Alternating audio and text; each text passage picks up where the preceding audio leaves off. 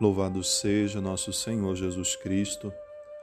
Irmãos e irmãs, hoje sábado, a quarta semana da Páscoa.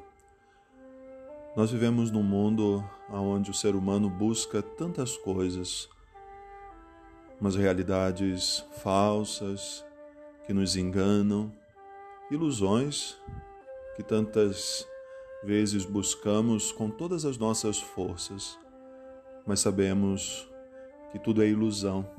A própria palavra de Deus nos diz isso.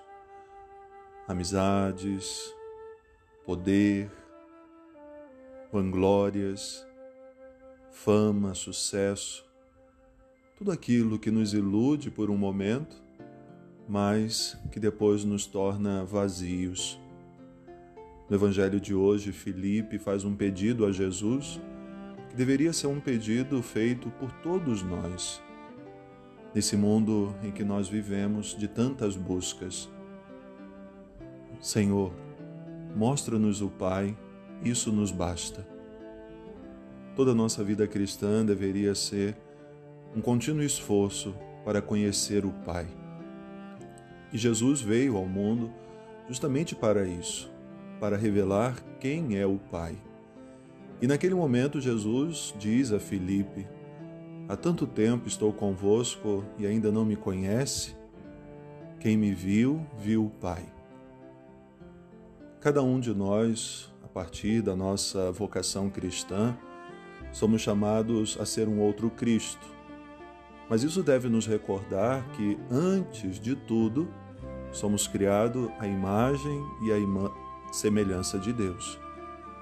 Criados assim para que no mundo possamos ser como Cristo, um com o Pai, e as pessoas possam ver em nós esse Deus que se revela na bondade, no seu amor, na misericórdia, na justiça, na compaixão.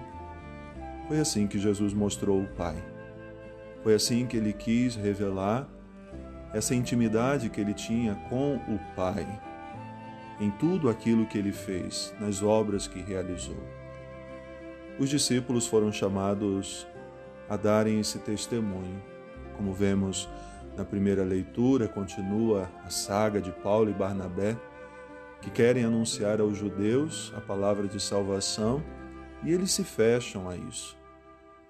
São imagem daqueles que, ainda como hoje, se iludem com as coisas do mundo, estão buscando outras realidades. E os apóstolos então dizem que devem anunciar aos pagãos, que devem levar essa palavra a outros povos. O salmista também nos faz rezar com esse sentido de que o Senhor faz conhecer a salvação a todos aqueles que desejam e que abrem o seu coração. Nós temos um Cristo que nos chama ao seu seguimento, que nos revela nele a pessoa do Pai. E cada vez que nós buscamos nos configurar a esse Cristo, mais o Pai também se revela ao mundo. Hoje celebramos São José Operário, 1 de maio. Iniciamos também um mês dedicado a Nossa Senhora. Duas figuras importantes dentro da obra da salvação que tiveram um privilégio, ter Deus nos braços.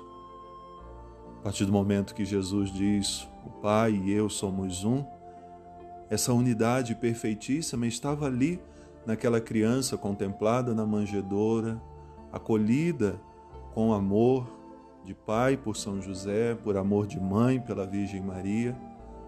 Eles acompanharam o crescimento de Deus na história um Deus que se encarnou, que entrou na história de cada homem, de cada mulher, inclusive da nossa história. Eles tiveram esse privilégio que nós podemos ter, de certa forma, quando participamos da Eucaristia. Em cada celebração, Deus se faz presente nos altares para ser tomado por nós para ser nosso alimento. Hoje, então, gostaria que a gente rezasse à luz dessa imagem Maria e José conheceram Deus de perto. Esse Deus que Felipe desejava conhecer. Esse Deus que o mundo precisa conhecer. Esse Deus que cada um de nós todos os dias desejamos conhecer. Mostra-nos o Pai, isso nos basta. Santa Teresa d'Ávila dizia também na sua oração: só Deus basta. E é isso que nós queremos pedir hoje. Que somente Deus nos baste e nada mais.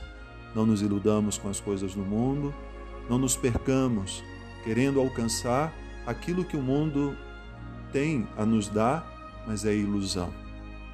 Que somente Deus possa nos bastar hoje e sempre. Que Deus abençoe.